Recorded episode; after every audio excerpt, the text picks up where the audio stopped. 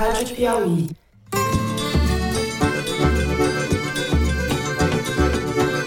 Olá, sejam muito bem-vindos ao Foro de Teresina, o podcast de política da revista Piauí. Quem é que está por trás disso? Para mim é Bolsonaro. Então eu quero ver a instalação dessa CPI. Eu quero ver a instalação dessa CPI. Eu, Fernando de Barros e Silva, na minha casa em São Paulo, tenho o prazer de conversar com meu amigo José Roberto de Toledo, aqui pertinho. Opa, Toledo! Opa, Fernando! Opa, Thaís! Opa, compadres e comadres, depois vocês vão entender por quê. Opa! Opa! É necessário mudar o regime de responsabilidade dessas plataformas e ter mais transparência para que a sociedade saiba como ela funciona. Thaís Bilenque também em São Paulo, não é opa, é salve, salve, Thaís. Salve, salve, Fernando, Toledo, compadres, comadres e todo mundo. Padres, comadres. Essa postagem foi feita de forma equivocada, tanto que é, pouco tempo depois, duas ou três horas depois, ele foi advertido e imediatamente retirou essa postagem. Zé, que história é essa de compadres e comadres? Na hora do Correio Elegante eu explico. É por causa de uma Teresiner que lançou a campanha. Ele adora fazer isso, deixar a gente curioso, tenso. Vamos direto para os assuntos da semana. Foi dado o primeiro passo da CPMI do golpe de 8 de janeiro, depois que novas imagens da invasão vieram a público e mostraram, entre outras coisas, um catatônico general Gonçalves Dias perambulando no Palácio do Planalto entre delinquentes. Lula foi obrigado a demitir o ex-ministro do Gabinete de Segurança Institucional e a correr atrás do prejuízo diante da inevitabilidade da comissão no Congresso. Nessa quarta-feira, Rodrigo Pacheco, presidente do Senado, leu o requerimento para a criação da comissão. Da composição da CPI, vou chamar de CPI, tá? E não de CPMI. O governo trabalha para obter as cadeiras que garantam o controle dos rumos da investigação. Parlamentares aliados a Lula contam ter de 20 a 22 dos 32 nomes do grupo. E os governistas não admitem que cargos estratégicos sejam ocupados por parlamentares que estimularam ou foram coniventes com a tentativa de golpe. Flávio Bolsonaro, do PL do Rio, e Eduardo Bolsonaro, do PL de São Paulo, primeiro senador e o segundo deputado, além da senadora Damares Alves e de Magro Malta, devem compor a tropa de choque de Bolsonaro na comissão. No primeiro bloco, a gente vai discutir os possíveis impactos da CPI sobre a extrema-direita e o bolsonarismo e também sobre o governo. A questão militar é uma das que mais preocupa Lula. Você vai saber por quê. No segundo bloco, o assunto é PL das fake news. Apesar da pressão das big techs e da oposição bolsonarista, a Câmara dos Deputados aprovou nesta quarta-feira, por 238 votos a favor e 192 contra, a urgência na tramitação do projeto de lei das fake news. Não precisará passar por comissões, sendo levado diretamente ao plenário. A aprovação só aconteceu porque o presidente da Câmara, Arthur Lira, recorreu ao regimento interno e diminuiu o total de votos necessários para passar a urgência. O acordo com líderes partidários foi alinhavado em reunião na residência oficial do presidente da Câmara, que durou três horas. No mesmo horário, representantes das gigantes de tecnologia participavam de um almoço promovido pela Frente Parlamentar do Empreendedorismo, os bolsonaristas, e pediam mais tempo para a discussão do projeto. Um dos principais pontos que tentam derrubar é o da responsabilização solidária das plataformas quando houver danos causados por conteúdos pagos. A gente vai discutir aspectos políticos e destrinchar os aspectos técnicos que estão em jogo nesse projeto de lei. No terceiro bloco, a gente volta às artes da família Bolsonaro. Começar pelo pai, que em depoimento à Polícia Federal, no inquérito que investiga as responsabilidades sobre o 8 de janeiro, mandou nada mais, nada menos que um foi mal, tava doidão. Assim, Bolsonaro justificou o compartilhamento de uma postagem golpista depois da baderna daquele domingo. Ele disse ter feito a publicação por engano, porque estava medicado com morfina quando compartilhou o post. Perguntado sobre a minuta do golpe encontrada na casa do ex-ministro da Justiça Anderson Torres, Bolsonaro silenciou e é tudo aí. O Estadão revelou ainda nessa semana que o segundo pacote de joias da Arábia Saudita, destinado ao casal presidencial, foi entregue em mãos à ex-primeira-dama Michele. Ela justificou, dizendo que tudo foi feito pelo trâmite administrativo e que o kit não seria dela por se tratar de acessórios masculinos. Esse segundo pacote é aquele com uma caneta, anel, relógio, par de abotoaduras e um rosário árabe, com valor total estimado em 2 milhões e 500 mil reais. Além disso, há o caso de Jair Renan, o filho 04, que está na mira da Justiça do Distrito Federal por suspeita de tráfico de influência. A versão do governo do DF para explicar as relações suspeitas entre o filho de Bolsonaro e a Secretaria de Esportes e Lazer não convenceu ninguém. Estamos, tudo indica, diante de mais um exemplo edificante do lema Pequenas empresas, grandes negócios. Toledo vai explicar por quê. É isso, vem com a gente.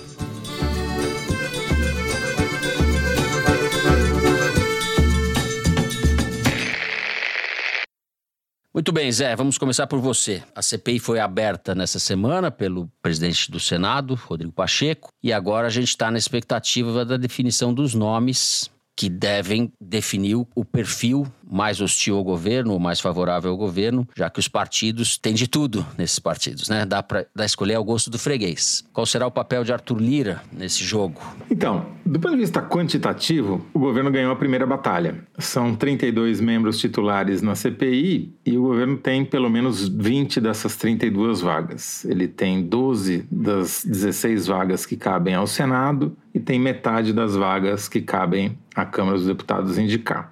Então, é uma maioria significativa para uma CPI que o governo fez de tudo para que não acontecesse.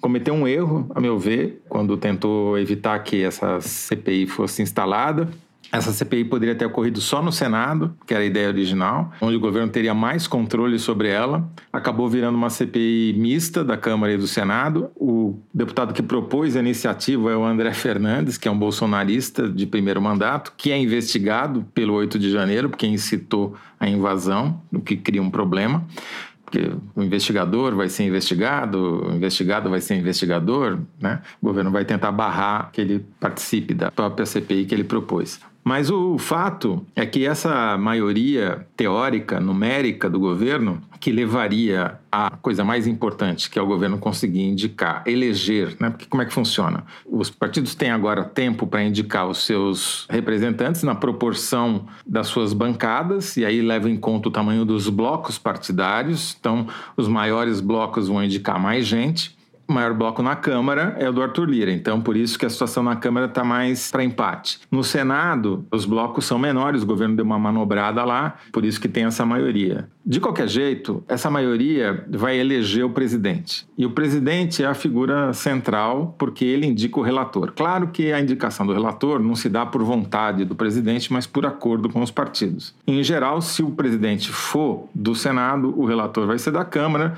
ou o contrário. Né? Agora, o mais importante são os nomes que vão compor esses números, essas vagas, porque tem partido que é rachado ao meio. Né? O União Brasil tem metade que é bolsonarista e tem metade que está alugado pelo governo. Qual metade vai compor a CPMI? Né? E aí, o Arthur Lira vai ter um papel importante, porque ele é o cara mais influente na Câmara e coordenou o maior bloco. Então, os nomes vão passar por ele e o controle da CPI vai passar por ele. Né? Os nomes que estão cotados, se couber a Câmara presidência são nomes ligados ao Arthur Lira. Então, diria isso, que o governo quis evitar a CPMI porque não queria trazer os militares para o centro do palco, cometeu um erro de avaliação política, chegou tarde. E agora tarde. foi obrigado a aceitar no momento em que o general do Lula foi flagrado ali numa situação constrangedora. É, que né? na verdade isso foi uma plantação bolsonarista Sim. que a CNN comprou acriticamente, né, e tentou prevalecer uma versão que não tem nada a ver com os fatos, né? Os fatos é que quem promoveu a tentativa de golpe foram os bolsonaristas e o general aparece lá depois que os bolsonaristas do GSI GSI já tinham dado água e café para os invasores, né? Thaís, vamos continuar então com esse equilíbrio político, a correlação de forças dentro dessa CPI que você apurou. Bom, o governo, de fato, decidiu finalmente se empenhar em fazer da CPI algo menos desfavorável, né? O Jacques Wagner publicamente se mostra desinteressado, mas eu apurei que nos bastidores ele está bastante dedicado a encontrar boas medidas. Qual que é o desenho que está dado até aqui? E isso ainda vai mudar bastante até fecharem os nomes e as indicações. A presidência possivelmente vai ser indicada pelo Arthur Lira e os dois nomes colocados, que já foram confirmados como membros da CPI, mas ainda não necessariamente como presidentes, são do Fufuca, que é do PP, do Partido do Lira no Maranhão, ou do Arthur Maia, que é do União Brasil na Bahia. O Fufuca. Fufuca na CPI é que parece o Jacinto Lamas, que era o tesoureiro lá do mensalão, né? em todo caso, O Fufuca, ele é ligado ao Lira, é do partido do Lira, é uma indicação do Lira, deu declarações um pouco na linha, não sabemos quem é o estimulador, né, quem que patrocinou intelectualmente, financeiramente, essa tentativa de golpe do 8 de janeiro, mas ele é um deputado que enfim, tem boas relações e não é desta legislatura, né? Ele já tinha boas relações nas anteriores, tem da escola do Eduardo Cunha, etc. Mas ele é do Maranhão e joga muito bem o jogo do Flávio Dino também, ex-governador do estado. Então, não é um nome ruim para o governo, de toda forma, ainda mais o Dino sendo o principal alvo declarado dos bolsonaristas na CPI. O Arthur Maia, do União Brasil da Bahia, é mais ligado ao Mar Nascimento, do grupo do Mar Nascimento, embora o Arthur Maia seja um deputado mais antigo também. E o Elmar Nascimento, como a gente sabe, foi vetado pelo governo para ser ministro. Tem lá seus ressentimentos e tem lá seus preços que ele cobra para apoiar o governo. Então, ambos os nomes, vindo do Lira e do grupo do Lira, são nomes que sabem entregar muito bem o que o governo quer, são muito eficientes, desde que recebam o que desejam em troca. A relatoria do Senado, o nome que se ventilou essa semana era do Renan Calheiros, que foi o relator da CPI da Covid e que o governo fez circular sua intenção de tê-lo novamente nessa função como relator. Aí entra um problema com o Arthur Lira, né? É, o Arthur Lira mandou esse recado, que eles são adversários locais em Alagoas. A leitura no Senado que eu ouvi é que é um recado do Lira, ele usa a questão local para se posicionar e mostrar alguma resistência a esse nome. E o governo, de certa forma, também talvez use isso a seu favor. O que eu apurei é que o Jacques Wagner estava muito dedicado e empenhado em conseguir uma solução que fosse confiável, como seria o Renan Calheiros, mais, mais palatável, né, para a Câmara, para o Lira e para o Centrão de modo geral. E ele teve muitas conversas com o Eduardo Braga, que é senador também do MDB, mas pelo Amazonas, que é menos midiático que o Renan, menos conhecido nacionalmente, embora seja também bastante conhecido. Se ele for, ele vai para cumprir uma missão, ele não nega que vá, né? Ele tem até falado sobre isso, é possível que ele seja o relator. E tem todo um cuidado no entorno dele, enfim, entre esses senadores, sobre o tamanho da maluquice que vai ser essa CPI, qual é o palco que ela vai ser, porque os bolsonaristas, eles vão usar essa CPI como plataforma, né? Esses nomes é. que estão dados, Eduardo... Exatamente, é... para causar tumulto. Exatamente. O problema é o seguinte, do lado do governo, quem que vai ser indicado? Lindbergh Farias, às vezes, se propõe a ser mais real que o rei, né? Ele defende o governo com argumentos que nem o governo defende, defende posições que nem o governo defende às vezes. Então, como é que vai ser, se ele for mesmo mesmo indicado pelo PT, ainda está em negociação, qual vai ser o comportamento dele lá? Tem todo um problema que essa legislatura enfrenta e que a CPI vai ser talvez um microcosmo disso, que é o interesse de cada deputado e cada senador em detrimento do interesse do grupo que eles representam. Então, às vezes a pessoa que está mais interessada em lacrar e fazer um post com a fala dela na CPI do que necessariamente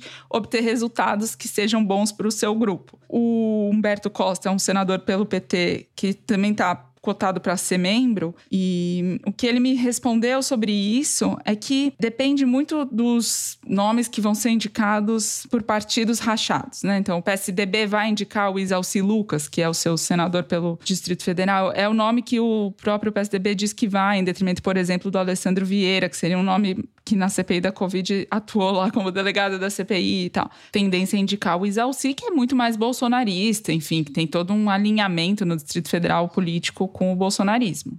O Podemos vai indicar quem, União Brasil, enfim. O risco disso tudo é você ter esses bolsonaristas que estão muito mais preocupados em fazer prevalecer uma versão que não para em pé, que não é verdadeira, só para conseguir repercutir entre os seus eleitores, e o governo não conseguir fazer o contraponto ponderado, trazer as provas que tanto a Polícia Federal, o Ministério Público, o Supremo estão investigando, fazer da coisa séria, se perder no circo e não conseguir fazer um contraponto que seja mais interessante para o país. A experiência mostra que uma CPI, para ter alguma relevância, precisa ter quem a guie, né? Na CPI da Covid, que foi a última que fez alguma diferença, é porque havia um grupo de sete parlamentares que comandaram a CPI, um deles o Maraziz, o Renan Calheiros, etc. Né?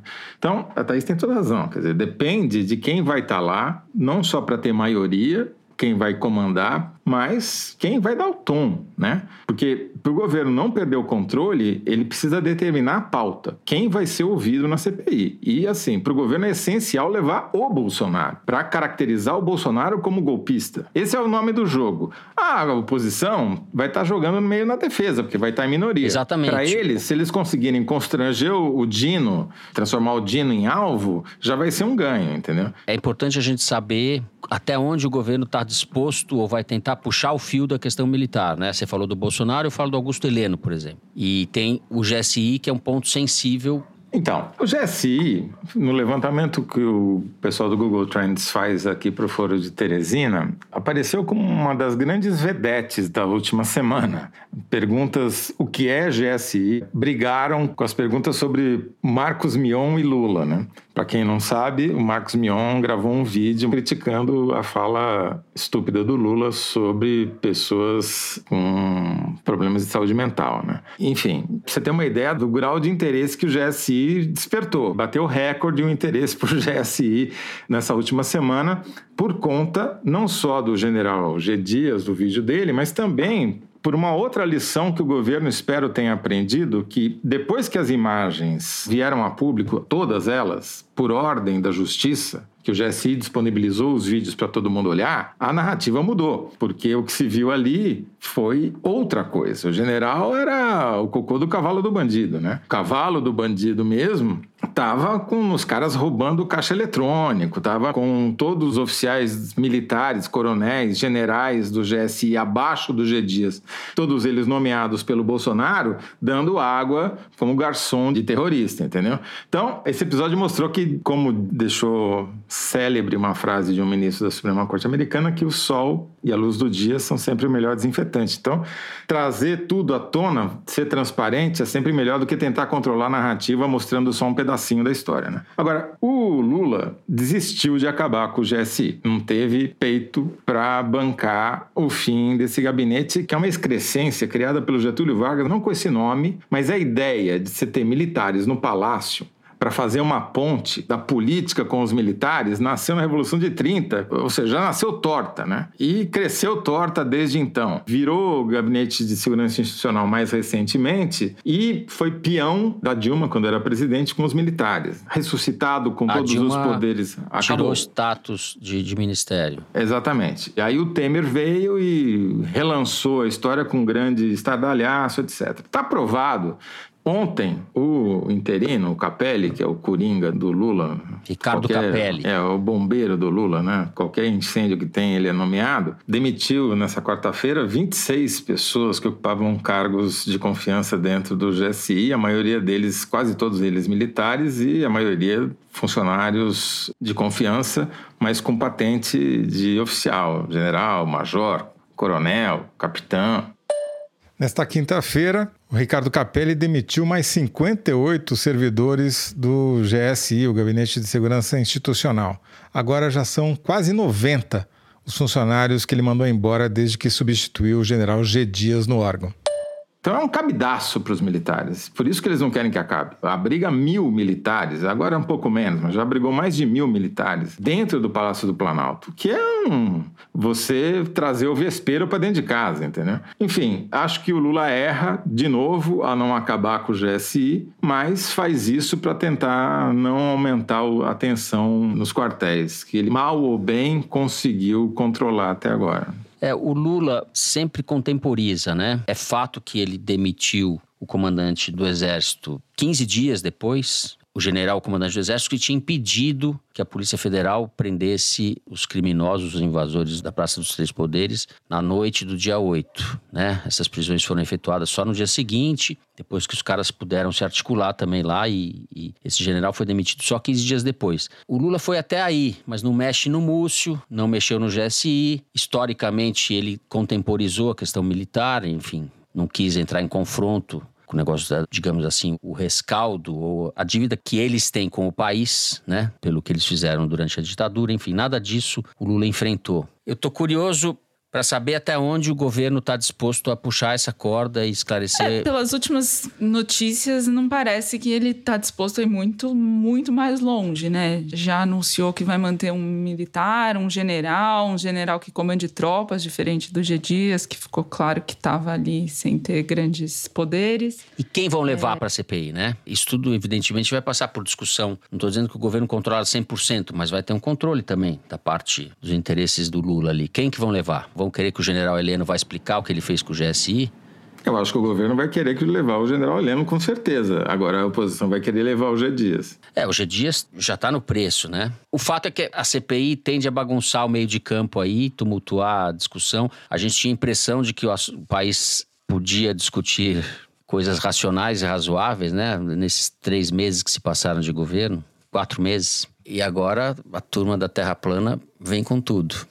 E a gente vai ter que acompanhar isso daí. É, tem uma discussão até já no governo, quando querem plantar alguma história, põe na boca do Lula, né? Em off, claro. Querendo mudar a comunicação, eventualmente criar uma secretaria de redes sociais, que o o governo está perdendo a batalha nas redes sociais, o que é verdade. Mas tem por trás disso, claro que uma disputa de poder aí para tentar enfraquecer o Paulo Pimenta com a Secretaria de Comunicação, mas tem uma má compreensão, eu acho, de como as coisas funcionam. Porque se você pega os dados sobre quem se informa mais por rede social, você vai ver que, dados aí de uma pesquisa IPEC, que estou divulgando aqui em primeira mão, mostram que os petistas proporcionalmente se informam menos por rede social do que os simpatizantes do PL, por exemplo. Ainda tem uma prevalência maior da televisão. Então, vai ser muito difícil o governo reverter isso, porque não é uma questão só de engajamento e máquina de gabinete do mal, gabinete do sei lá o quê. É uma questão de perfil de usuário. O perfil petista, simpatizante do governo, que é mais pobre, se informa menos por redes sociais do que o perfil do bolsonarista, que é mais rico e tem outra cultura. Entendeu? Outra cultura não que seja melhor ou pior, é uma cultura digital diferente, um usuário menos intenso de mecanismos digitais. A gente vai encerrar o primeiro bloco do programa. Depois do intervalo, nós vamos falar da PL das fake news. A gente já volta.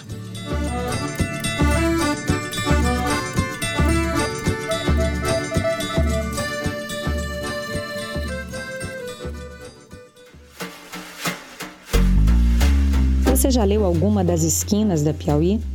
Em abril, falamos do curso de globalismo ministrado pelo ex-chanceler Ernesto Araújo. Contamos a história da brasileira que se mudou por amor para a Ucrânia apesar do conflito com a Rússia. Você ainda pode saber como foi a posse de Ailton Krenak na Academia Mineira de Letras e saber mais do sumiço do berbigão nos cardápios dos restaurantes de frutos do mar. No papel, computador ou celular, assinante Piauí lê essas e outras esquinas já publicadas. Saiba mais em revistapiauí.com.br.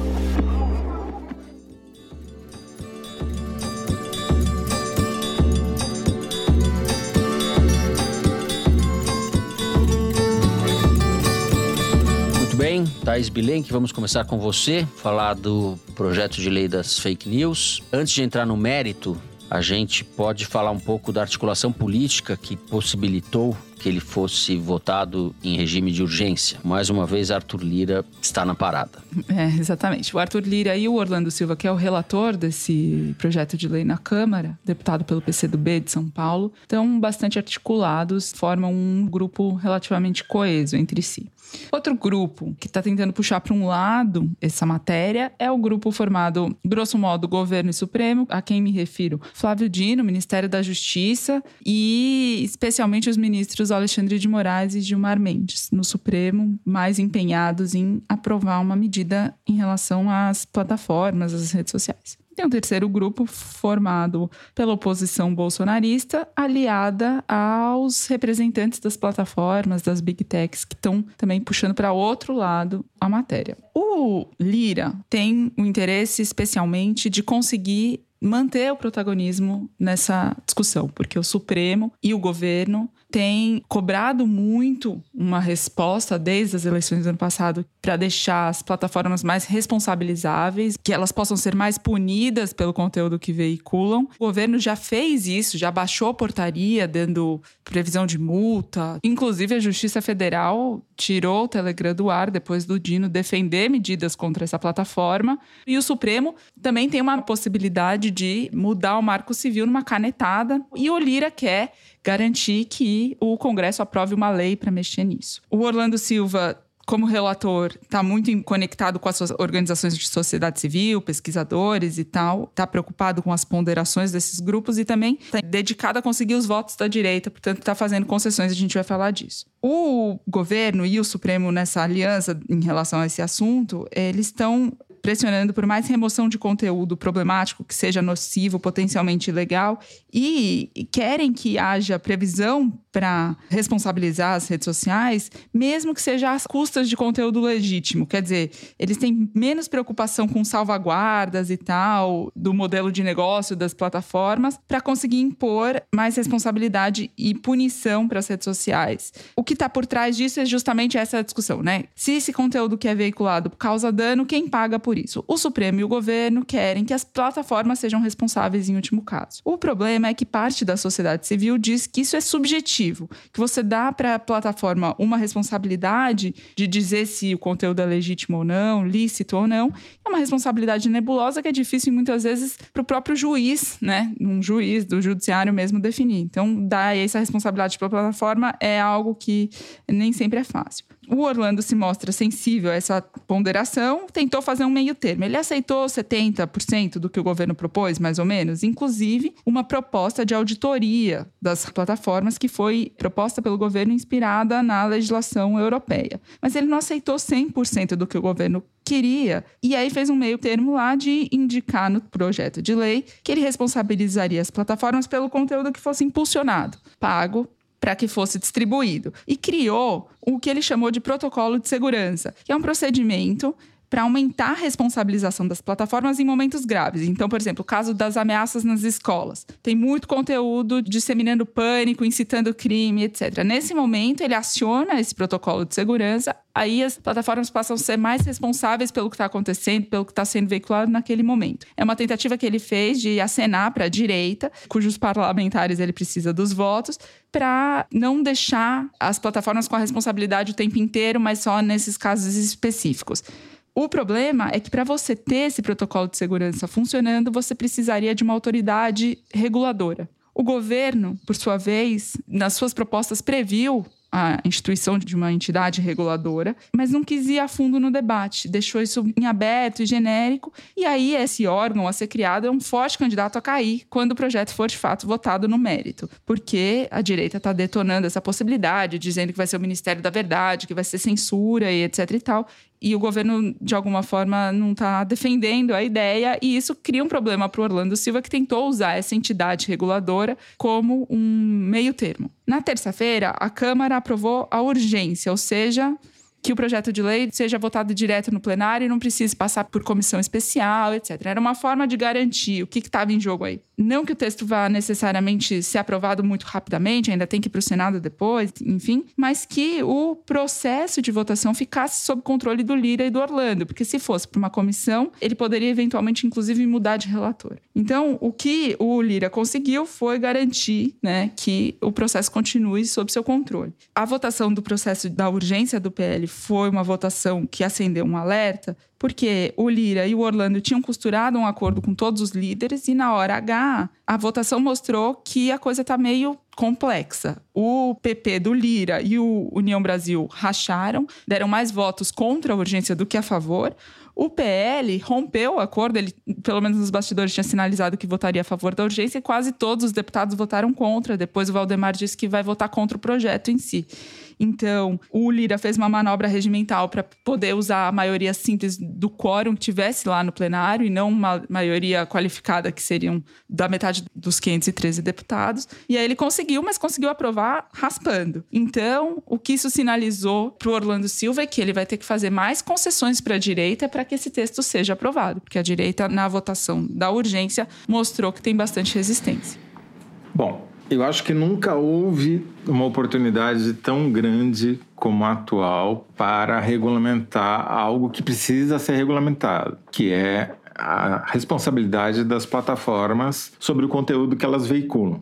Isso foi evitado por uma aliança das plataformas com a direita, com o bolsonarismo, durante muitos anos e que agora foram tantas barbaridades cometidas, seja no caso das escolas, dos massacres, seja nas eleições, seja no golpe, enfim, que criou-se uma maioria na cúpula dos três poderes, executivo, judiciário e legislativo, para que haja algum tipo de regulamentação. Eu entendo que esse é um tema em constante mutação. A tecnologia vai mudando e você tem que adaptar o quadro legal jurídico a essa nova realidade. Então, essa é uma regulamentação que, com sorte, começa agora, mas não vai terminar agora. Se as plataformas forem responsabilizadas por todo o conteúdo pelo qual elas recebem dinheiro para que apareçam na sua tela, já será um grande avanço. Hoje em dia, as plataformas ganham dinheiro com desinformação, ganham dinheiro com promoção de golpe, ganham dinheiro com veiculação de temas polêmicos que geram mais engajamento e que promovem o caos na sociedade.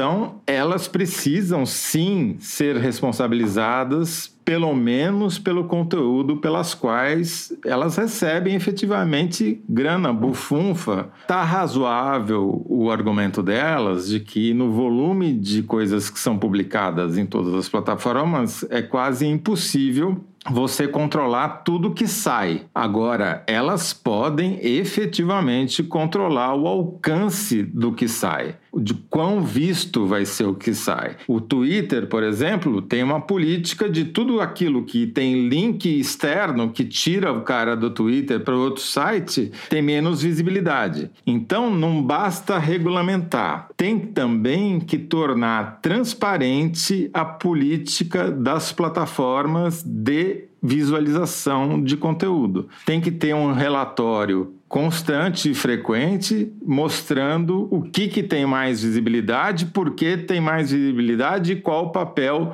do algoritmo em dar mais visibilidade àquele assunto. Porque quando eles dizem hoje que, ah, tiramos do ar sei lá quantos mil vídeos incitando invasão de escola, eu quero saber quantos por cento de todos os vídeos sobre invasão de escola foram tirados do ar. Sem saber o denominador, eu não sei se isso é muito muito ou se é pouco. E a gente não tem essa transparência hoje. Então, uma legislação que obrigue as plataformas a serem mais transparentes e sejam, no mínimo, responsáveis pelo conteúdo pelos quais elas recebem, isso, para mim, é fundamental.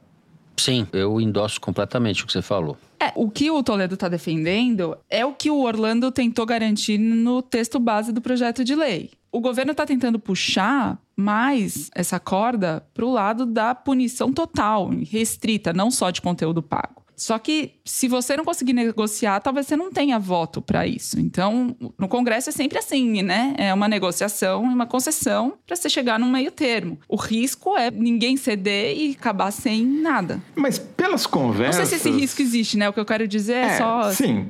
É, o processo você tem toda razão. Cada um puxa para um lado, que não pode é esticar os dois lados ao mesmo tempo e a corda arrebentar. Mas tenho a impressão que está se encaminhando para uma saída que é essa, de você criar mecanismos mais duros no conteúdo impulsionado.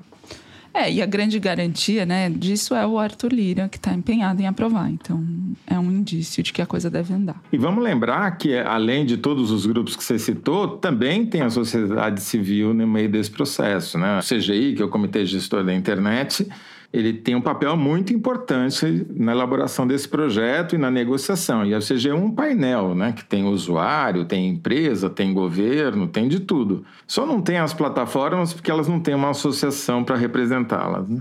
Muito bem, vamos encerrar o segundo bloco do programa por aqui. Vamos direto para o número da semana, direção. É isso? Sem intervalo? Pode falar então, Mari, qual é o número da semana? Fernando, o número da semana é 263 bilhões. O país movimentou no ano passado 263 bilhões de reais em compras online, o equivalente ao PIB do Uruguai. O ministro da Fazenda, Fernando Haddad, causou alvoroço ao anunciar o fim da isenção para compras internacionais entre pessoas físicas, no valor de até 50 dólares, mas engavetou a ideia.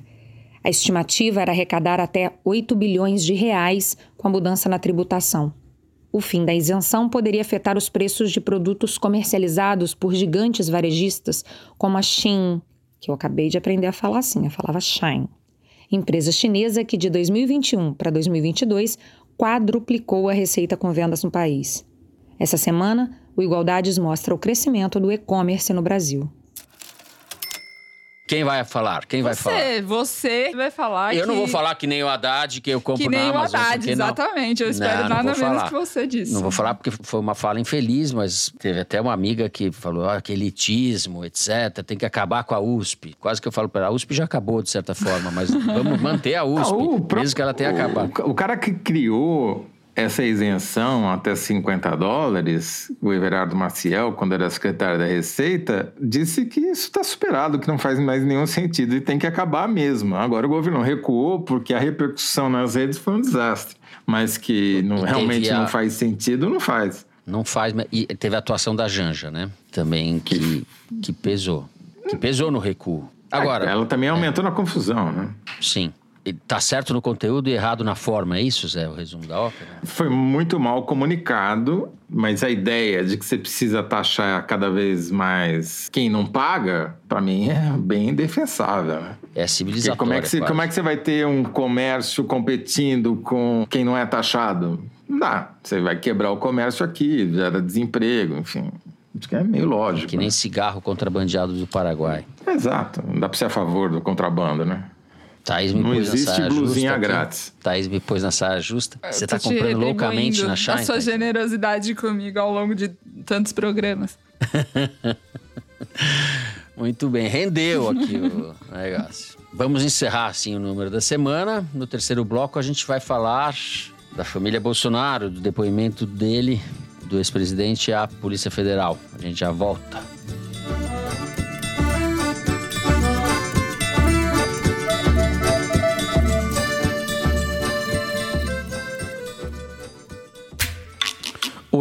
Eu sou o Vitor Hugo Brandalize, da Rádio Novelo. E eu tô aqui para te convidar para ouvir o podcast Rádio Novelo Apresenta. Nessa semana, a gente conta duas histórias que se passam na selva. A primeira é na selva que você pode estar imaginando, a floresta amazônica. Um antropólogo se perdeu na mata e resolveu gravar um diário enquanto procurava a saída. Será que a culpa supera o medo quando a gente acha que está perto do fim? Na segunda história, a selva é outra. Avenida Paulista. Nos anos 80, uma semana foi decisiva para a avenida virar o que é hoje. Uma via cheia de prédios e quase sem casas. Mas o que, que um pedaço de pizza tem a ver com isso? Quando terminar o foro, procura o Rádio Novelo Apresenta no seu tocador.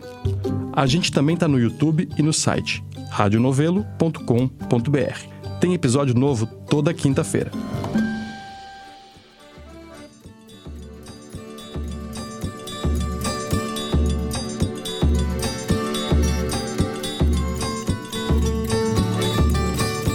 Muito bem, vamos falar agora das estripulias da família Bolsonaro. Falo estripulias, mas o assunto é sério. Eu já peço desculpa para os ouvintes aqui, porque eu tomei morfina, não me responsabilizo pelo que vou dizer nesse bloco. Brincadeiras à parte, Thaís Bilenque. É um escárnio o que o sujeito vai lá e mente na cara dura e fala que tomou morfina, postou porque tomou morfina. Zomba de todo mundo, né? É esclarecedora a matéria do Globo informando que morfina causa constipação e não é indicado para casos de obstrução intestinal. Ou seja, se ele foi internado por isso, morfina não teria sido indicado. E o remédio só causa confusão mental se administrado em doses cavalares. Olha, de qualquer jeito, o Bolsonaro já apagou vídeos e posts várias vezes. Eu fiz um levantamento muito rápido aqui. Eu não sei se essa versão de que ele confundiu o WhatsApp, porque a justificativa é que ele confundiu o WhatsApp com o Facebook, né? Ele mandou um vídeo para ele próprio no WhatsApp para assistir depois e sem querer acabou publicando no Facebook. Enfim, ele já fez isso, por exemplo, quando ele postou aquele vídeo famoso em que ele era um leão contra as hienas da oposição, tipo Supremo, depois apagou. Aí depois ele postou cola para candidatos a prefeito e aí quando os candidatos a prefeito que ele tinha apoiado estavam perdendo e perderam, ele apagou também. Fez isso quando reclamou do desabastecimento na Ceasa de Belo Horizonte e depois foram lá e viram que estava totalmente normal o abastecimento durante a pandemia, ele apagou. A gestão das redes sociais do Bolsonaro sempre foi, durante o mandato, algo que despertou atenção pública, porque o Carlos Bolsonaro, que inclusive 15 dias atrás disse que deixaria de administrá-las, embora a defesa do Bolsonaro agora diga que quem postou no Facebook esse vídeo, que era um, um vídeo falando de fraude em eleição, deslegitimando as urnas, quem postou foi o próprio Bolsonaro. Mas 15 dias atrás, às vésperas né, desse depoimento, o Carlos anunciou que sairia da administração do comando das redes do pai. E durante o mandato sempre houve esse problema, porque sempre se soube que o Carlos geria, tinha acesso às senhas e tinha uma disputa ali, porque o Bolsonaro fazia um personagem nas redes e um outro personagem fora dela. Então esse é um ponto, mas o Bolsonaro teve que se explicar, e sua defesa também, sobre outros pontos. Essa semana teve mais notícia em relação ao caso das joias que ele ganhou da Arábia Saudita. E a cada nova notícia, a cada novo esclarecimento, a versão da defesa do Bolsonaro vai sendo remendada. E nem sempre uma versão é coerente com a anterior. Explique. Começou com. Quando o Estadão deu esse furo inicialmente, dizendo que o Bolsonaro tentou pegar as joias de 16 milhões e meio de reais retidas na alfândega, Inicialmente, Bolsonaro, Michele e advogados e, enfim, todo o grupo diz que ele nunca soube de nada, que ele soube pela imprensa. Aí começam os relatos de que o governo tentou retirar as joias às pressas antes de acabar o mandato. Enfim, eles foram evoluindo. Mas surgem então os kits de joias masculinas e aí se revela que um deles, inclusive, estava em posse do próprio Bolsonaro. Então não tinha como ele não saber. Inclusive, ele foi obrigado a devolver o kit por determinação do TCU, do Tribunal de Contas da União. E um desses kits, que é estimado, você falou, 2 milhões e meio de reais, né, Fernando? Com cinco itens. O itinerário, digamos assim, né? O percurso desse kit desde que saiu das Arábias agora está um pouco mais claro, embora ainda tenha algumas zonas cinzentas. Uma servidora do Gabinete Adjunto de Documentação Histórica do Palácio do Planalto deu um depoimento. Eu tive acesso a esse depoimento, o Estadão deu esse furo primeiro, dizendo que a Michelle recebeu em mãos esse kit. A história é mais ou menos essa. O que, ela disse no depoimento? Primeiro, ela diz assim: que se formalizou um aviso de que chegaria uma caixa de joias em novembro de 2022. Isso é inusual durante o período que ela trabalhou nesse gabinete de documentação histórica, porque, em geral, os procedimentos de registro são abertos depois que chega o presente. Mas, nesse caso, avisou-se que chegaria um cavalo de ouro. Daí, no fim do mês, em 28 ou 20, 29 de novembro de 2022, um assessor do Ministério de Minas e Energia e um outro militar vão até esse gabinete para entregar de fato o estojo. E quando eles abrem o estojo, não tinha o cavalo de ouro, tinha esse conjunto com cinco itens. Aí, quando eles abrem e veem que era um outro estojo e não o cavalo de ouro, eles mandam incorporar no mesmo procedimento de acervo do cavalo de ouro. Os critérios para definir se vai para o acervo privado ou se vai para o acervo público da Presidência da República não são escritos. Eles são informais e eram definidos sempre pelo chefe de gabinete desse departamento de documentação histórica numa conversa informal em que ele avisa os servidores da pasta como é que é para fazer. O chefe de gabinete é o Marcelo Vieira, que é um capitão de corveta da reserva da Marinha. E ele decidiu, determinou que esse estojo era do acervo privado do presidente. E aí manda, quando percebem o valor do estojo, ele manda para o Palácio da Alvorada para ser guardado em local seguro. E daí vai para o Palácio da Alvorada. Quando chega no Palácio da Alvorada, a servidora que deu o depoimento faz um relato nesse depoimento dizendo que ela soube que estava em posse da Michelle Bolsonaro. Ok. Aí eu liguei para o Fábio Weingarten, que foi secretário de comunicação do, do Bolsonaro, é advogado, então tem acompanhado ele nos depoimentos e se tornou porta-voz do Bolsonaro agora, depois do fim do mandato. O Fábio Weingarten falou que ele tinha dito para a CNN, na véspera do depoimento, que o estojo tinha ficado na cozinha, porque a Michelle deixou lá, ela não sabia o que era, então ela deixou na cozinha do Alvorada alguns dias até se dar conta. Aí eu perguntei para ele se foi isso mesmo, se a Michelle recebeu e deixou na cozinha. Daí ele disse não, foi uma serviçal do Palácio da Alvorada que deixou na cozinha. Aí eu falei, foi na cozinha? Daí ele já mudou a versão, falou que não foi na cozinha, que foi numa área comum de grande circulação de pessoas no Palácio da Alvorada. E depois percebem que é joias. Eu falei, mas como assim percebem que é joias? O que aconteceu com aquele estojo que estava na cozinha ou em algum outro corredor? É, ele diz que alguém fala para Michelle, dá uma olhada aqui. E daí a Michelle abre e percebe que são joias e guarda, né? Já guarda no acervo privado, porque tinha na documentação histórica do Palácio da Planalto que era que era para ir para o acervo privado. O que já é uma definição em si arbitrária, né? É subjetiva. Mas, enfim, de qualquer forma, essa versão que está mudando e que não está muito clara ainda, confirma que a Michelle abriu o estojo, viu que eram joias e guardou, né? Guardou em posse da família Bolsonaro e não da presidência da República. E o depoimento da servidora já descreve que o Bolsonaro já tinha visualizado esse presente antes de ser mandado para o Alvorada. Então, seja como for, continua claro que sim, que o Bolsonaro pegou e tanto pegou que, que devolveu. Tá confusa essa história, hein? É um monte de mentirada, de remendo, de. Mas o, o fato conhecido, público, notório e confessado é que houve um crime. Tem um crime, um crime de descaminho. Chegaram joias que precisariam ser declaradas à Receita, não foram.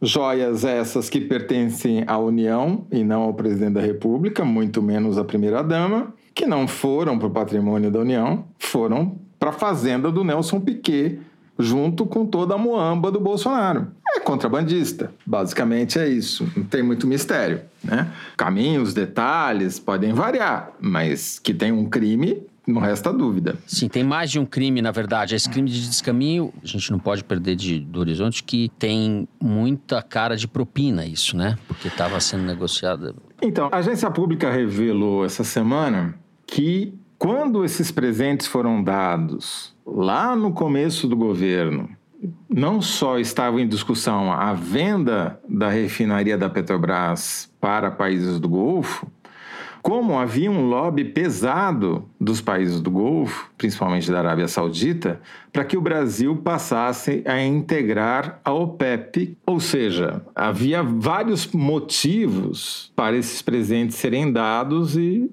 comprovando que não existe diamante grátis, tá certo? Agora, o fato, na minha opinião, mais relevante é que o Bolsonaro está querendo descer de um buzeiro. Esse teatro todo que eles armaram no depoimento é mais um indício disso, junto com a anunciada presença dele no AgriShow em Ribeirão Preto, quando a presença do Bolsonaro excluiu a presença do ministro da Agricultura, ou seja, o setor agrícola, dito moderno, preferiu receber o Bolsonaro a receber o governo federal no seu show de maior repercussão. Pois bem, o Bolsonaro fez uma coisa que a Polícia Federal aceitou, a meu ver, estupidamente, que foi falar nesse primeiro depoimento exclusivamente sobre essa farsa da morfina. Levaram até um videozinho para tentar mostrar o que, que o Bolsonaro fez. Um show, uma palhaçada.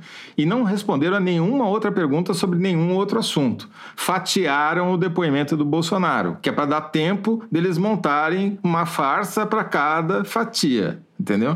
E a Polícia Federal falou: beleza, vamos nessa.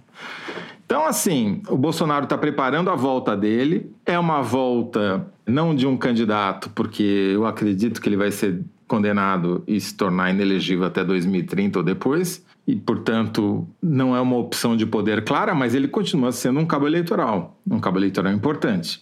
Para mim, tudo isso daí se resume nisso. Para usar a metáfora do Getúlio Vargas mais uma vez, né, que o importante na política é você saber a hora de descer de um buzeiro. É isso que ele está fazendo. Ele calculou, ficou de resguardo ali os 120 primeiros dias e agora está descendo no buzeiro, está começando a sentir a temperatura e claramente isso foi precedido por um movimento dos bolsonaristas para retomarem o controle da narrativa nas redes sociais, com sucesso, diga-se de passagem, dada também a incompetência do governo federal. E para não deixar que não falemos de flores, vamos falar do 04, do Jair Renan, que você me deu essa incumbência na abertura. Te dei O que, que aconteceu ali foi outra palhaçada. O Jair Renan fez uma reunião na Secretaria de Turismo do Governo do Distrito Federal e, coincidência ou não, logo em seguida ganhou uma sala para sua empresa no estádio Mané Garrincha, que é um dos elefantes que ficaram da Copa, né? Pois bem, a secretaria decretou sigilo sobre os documentos dessa reunião. Disse que colocava em risco a segurança até do presidente da República saber, um, o que tinha sido discutido e, dois, quem tinha participado da reunião. Nesse nível de delírio. Foi para a justiça, foi processada porque o sigilo era absurdo, perdeu em duas instâncias. Aí veio com uma segunda explicação. Não, foi uma visita de cortesia, não foi discutido nada de relevante, não tem registro do que foi dito. E não falou quem participou da reunião. Aí o juiz do caso falou: vem cá, vocês estão achando que eu sou idiota? Primeiro vocês dizem que põe em risco a segurança do presidente da República. Agora vocês dizem que foi uma visita de cortesia e nem diz quem participou. Não, não, não, não, não. Se explica de novo, entendeu? É nesse pé que tá, mas isso mostra também que a família Bolsonaro continua sendo uma caquistocracia, que nem para armar versões fraudulentas eles conseguem, né?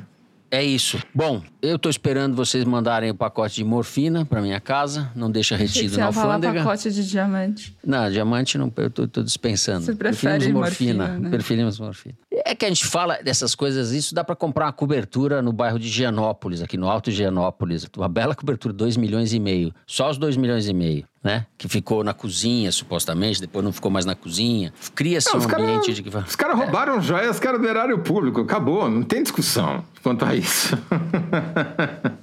Eu acho muito intrigante, assim, as versões que vão evoluindo em relação a essa história. Porque se você considerar que inicialmente eles nunca souberam de nada, e de repente souberam, deixaram lá, pegaram, abriram, guardaram, mandaram pro Nelson Piquet, voltou e tal. Eu acho curioso, acho muito intrigante. essa Não, é. novela Não, e, e só aumenta, porque a outra remessa que foi corretida no cofre da Receita Federal lá em Guarulhos, no aeroporto, eles tentaram pegar, sei lá, oito vezes, dez vezes, onze vezes. Quer dizer, como assim não sabia o que tinha lá dentro? Claro que sabia o que tinha lá dentro. E, inclusive, uma informação: o cavalo de ouro, que era para ter chegado e não chegou, depois chegou um aviso que ele chegaria dia 30 de dezembro de 2022, antevéspera do fim do mandato. E não chegou, mas a presidência da República esperava essa. Ah, essa- não essa chegou joia porque eles mandaram Ficou aquele sargento lá dar uma carteirada na Receita em Guarulhos e o chefe da Receita em Guarulhos falou: não, não colou. É isso. Bom, a gente encerra o terceiro bloco do programa, tem intervalo comercial. Em seguida, vocês se divertem com o Kinder Ovo.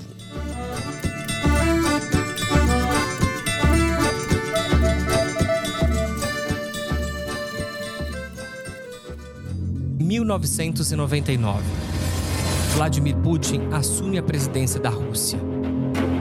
Como mero oficial de nível médio da KGB, chegou no mais alto cargo do país e se mantém há mais de 20 anos no poder. Conheça a trajetória desse líder, um dos mais controversos da história da humanidade. Czar Acidental, a vida e as mentiras de Vladimir Putin. Lançamento da editora Conrad, já disponível nas principais livrarias. Mário, olha, como eu sou muito honesto, não devia ser, eu devo dizer que no roteiro que vocês me mandaram tá a resposta do Kinder Ovo. Então eu vou fingir que eu não sei, acerto isso daí, acabou. Não, mas aí o Fernando não vai poder participar, não tem uma segunda opção? Mandou os dois. Eu já sei os dois nomes que você tem. Ah, que legal. Eu vou querer uma CPI, Thaís. Não sei você, mas eu vou querer uma CPI, porque agora a gente tem prova material de Eu que acho tem, que eu quero ser a né? presidenta da CPI. É, eu quero ser o relator. Ah, mas a gente tem que fazer uma, uma nota de louvor ao Fernando Barros por sua honestidade, sua franqueza. É, podia fazer cara de inteligente e falar. Pá! Eu acho que você é, o, você é o vencedor honorário do Kinder Ovo dessa edição. não, Vocês disputam, tá tudo bem. Vocês Vamos disputam. disputar, bora. Solta esse negócio que a gente vai ganhar. Eu Solta ganhar. esse negócio aí. Direção.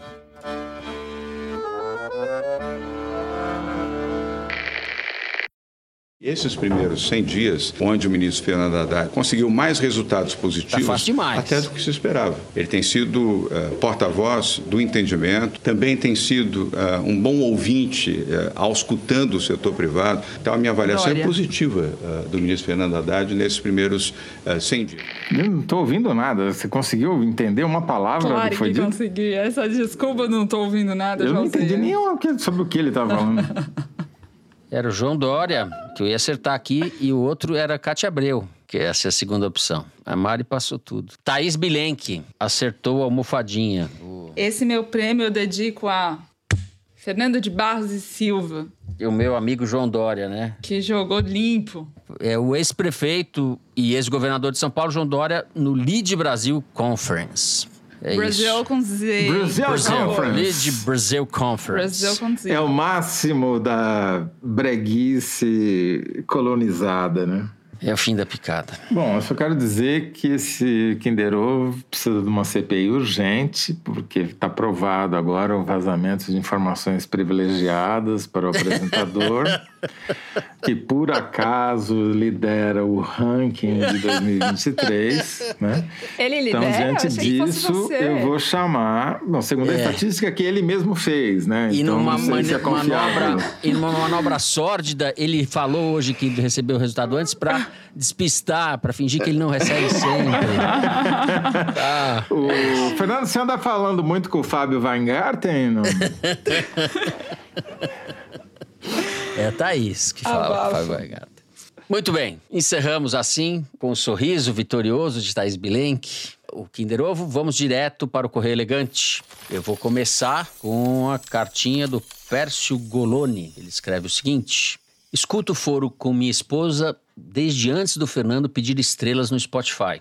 Ela, filha de um fugitivo do regime comunista iugoslavo, cresceu ouvindo sobre os abusos e traumas que o regime imputou a seu pai e familiares, que criou em seu coração uma ojeriza aos partidos de esquerda. Já eu sempre tive uma inclinação mais à esquerda, e essa seria uma das outras tantas diferenças que haveríamos de equalizar no casamento. No último episódio, Fernando citou o seguinte pensamento: O casamento é uma relação na qual, com o passar do tempo, cada um dos parceiros vai dando para o outro o pior de si. É a frase de um amigo, na verdade, mas eu que falei, não sei. Mas cada um tem suas marcas e vivência, eis a minha. As diferenças que citei foram harmonizadas ao longo de mais de 33 anos. E quanto à diferença de pensamento político, exalto o papel do foro. Escutá-lo às sextas, regadas a taças de vinho no tempo do inominável, nos ajudou a diminuir a diferença de pensamento. Em suma, o tempo passa e continuo dando e recebendo o melhor da minha cônjuge. Fernando, isto é possível. Não desista! Entra governo mais para a esquerda, entra governo mais para a direita, todos eles dependentes do centro, ao meu ver, e a gente vai sobrevivendo e melhor sobreviver recebendo o melhor do outro. Por isso, a minha homenagem à minha parceira tão diferente de mim e tão parecida. Um abraço. Que bela carta, uma ode ao casamento, ao amor romântico, à compreensão, às virtudes do matrimônio. Eu, eu, eu sou um caso perdido, Pércio, você está certíssimo recolocou as coisas no devido lugar. Vou lá. O arroba Dudu Responde no Twitter segue com a brincadeira da assistente virtual. Ele tweetou: quando Zero Toledo chamou Alexa de Alexia, e no caso foi o José Essa- Fernando, e- não o José Isso aí Roberto. o Toledo jamais cometeria esse erro. Esse eu reivindico com orgulho. Esse é meu. É que eu li a mensagem que falava Alex, Ah, tá. então não está de todo Tá. errado. Então, quando se leu, quando se chamou Alexa de Alexia, me lembrei do meu pequeno, que falava Alésica, e ficava revoltado por não receber resposta. Ele tinha acabado de completar três anos. Mandem beijos pro Rafael, que fará quatro em 24 de maio, e pro Gabriel, que fará sete em 21 de maio. Opa, você vai ter uma semana de bolos e velhinhas aí, Dudu Responde. Beijos para o Rafael e para o Gabriel. O Rafael. Alésica errava- é fofo, né? A Lésica, com três anos. Eu tô quase lá também. Meta aí. A gente está na mesma faixa etária, eu e o Rafael. Pois bem, para acabar com o mistério sobre os compadres e comadres, que é como a partir de agora eu vou me referir a ouvintes do Foro de Teresina, é por causa de um tweet de uma nossa ouvinte, da Martina Colafemina, que escreveu o seguinte: eu amo o Foro de Teresina porque o assunto é seríssimo, mas o tom me faz sentir como se estivesse numa roda de fofoca com as boas comadres. Uhum. Essa é a ideia mesmo, Martina, você acertou a nossa fórmula. Bom, para falar de comadres, a Renata Valisek escreveu para falar de uma pessoa que não aparece muito, mas é parte fundamental da equipe do Foro Teresina. Moro na Itália há 13 anos e acompanhei muitas vezes as notícias sobre o Brasil pela rádio CBN. Gostava muito da jornalista que apresentava ora o estúdio CBN, ora o jornal da CBN, segunda edição. E fiquei triste quando ela saiu da rádio porque mudou de cidade. Corta para 2023. Já tinha visto algo sobre o Foro de Teresina até que aconteceu o 8 de janeiro e eu, daqui de longe, estava angustiada e aflita para saber o que aconteceria com o Brasil ouvi o foro e qual não foi minha grata surpresa ao saber que a Evelyn Argenta trabalha com vocês. Desde então, não parei mais de escutar. Parabéns por excelente trabalho de toda a equipe. Abraços. Tá aí o crédito dado à nossa editora, que nos deixa mais inteligentes ou menos burros Evelyn Argenta. Nossas homenagens a você, Evelyn Argenta. Essa parte você não corta. Ela corta tudo. Evelyn mantém, hein? Essa parte você não corta, Evelyn, viu? Pode até mandar um beijo pra gente. Grava aí. É na edição. Mas não corta, viu? Justa homenagem. Bom, com essa simpática carta, a gente vai terminando o programa de hoje. E se você, Pércio Goroni, gostou, não deixa de seguir das cinco estrelas, five stars. E agora comentar ou fazer uma pergunta pra gente no Spotify. Você e sua esposa, 33 anos, juntos, casamento bom, dá five stars. Pode também seguir no Apple Podcast, na Amazon Music, favoritaram na Deezer. Na Deezer eu vou demorar séculos para falar na Deezer. E se inscrever no Google Podcast, no Cashbox ou no YouTube. O Foro de Teresina é uma produção da Rádio Novelo para a revista Piauí, com a coordenação geral dela, Evelyn Argenta. A direção é da Mari Faria e a produção do Marcos Amoroso. O apoio de produção é da Bárbara Rubira, a edição da Evelyn Argenta e do Tiago Picado. A finalização e a mixagem são do Luiz Rodrigues e do João Jabassi, do Pipoca Sound. O Jabassi, que é também o intérprete da nossa melodia tema, composta por Vânia Salles e Beto Boreno. A nossa coordenação digital é feita pela Fecris Vasconcelos e pela Bia Ribeiro. A checagem do programa é do João Felipe Carvalho, a ilustração no site do Fernando Carval. O foro foi gravado nas nossas casas em São Paulo e eu me despeço dos meus amigos José Roberto de Toledo. Tchau, Toledo. Tchau, compadre Fernando. Tchau, comadre Thaís. Até a semana que vem. Tchau, Thaís Bilenque. Comadres e compadres, um beijo e até. Voltou a briga no Kinder Ovo. É isso aí. Gente, boa semana para todo mundo. Se cuidem até semana que vem.